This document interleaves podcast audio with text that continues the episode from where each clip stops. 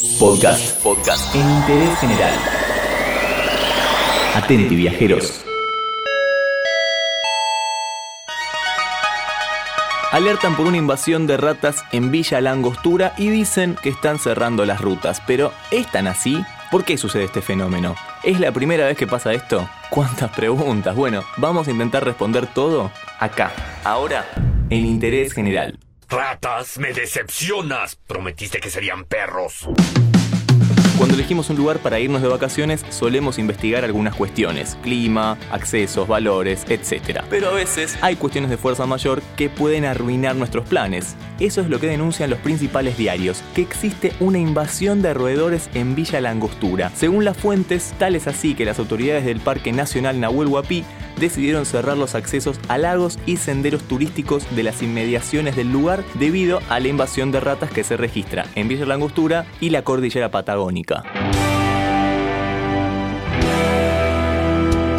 Se trata de un fenómeno que comenzó a manifestarse en junio del año pasado y se repite cada 50 o 60 años. La medida preventiva que realiza el lugar se extenderá por un periodo de 3 a 5 semanas. Ante esta situación, el intendente de la ciudad neuquina, Guillermo Caruso, se preocupó por dejar en claro que la situación está controlada y que se viene preparando para este fenómeno desde hace un año. No hay problema, soltaremos grupo tras grupo de serpientes aguja de la China y acabarán con ellas.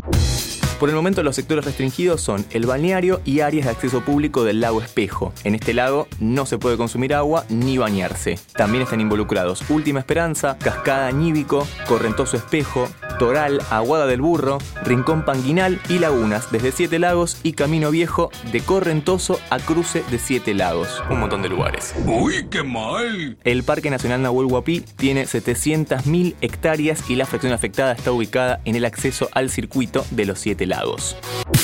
El jefe comunal también se preocupó por dejar en claro que no se reportó ningún nuevo caso de hantavirus en la región. Su aclaración es porque entre las especies que se encontraron de roedores está el coli largo, que es el transmisor de esta enfermedad que causó 11 muertos en la localidad chubutense de Epuyén en diciembre de 2018 y en marzo de 2019. Entre algunas recomendaciones figuran acampar en áreas habitadas, elegir lugares para acampar lejos de refugios de roedores, como las pilas de leña, matorrales, inmediaciones de basura, matas de rosa mosqueta u otros arbustos muy tupidos, usar carpas con cierre, evitar acostarse en bolsas de dormir a la intemperie, mantener la comida en recipientes bien cerrados durante el día y la noche, evitar llevarse a la boca hojas y frutos silvestres. Pero lo más importante es no tocar roedores muertos. ¿Quién en su sano juicio va a agarrar una rata muerta en el medio del campo? Pronto serás una linda y radiante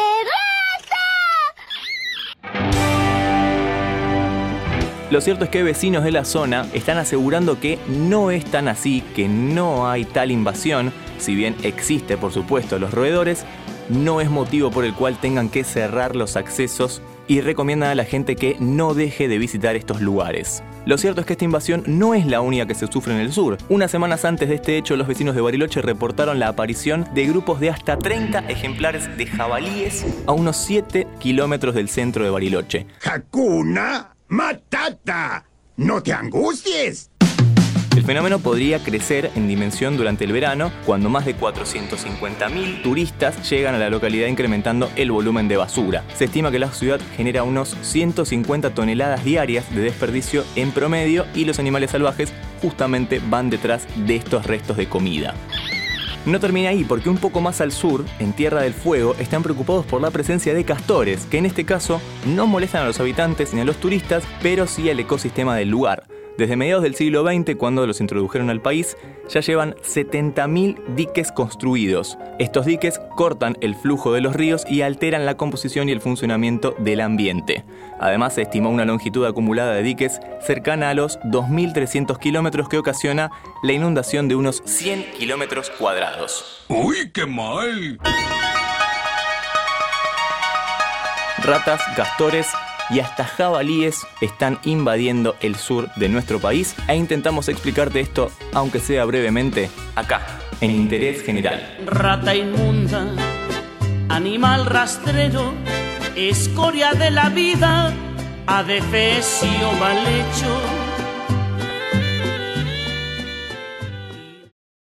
Entérate de esto y muchas cosas más y muchas cosas más en interésgeneral.com.ar.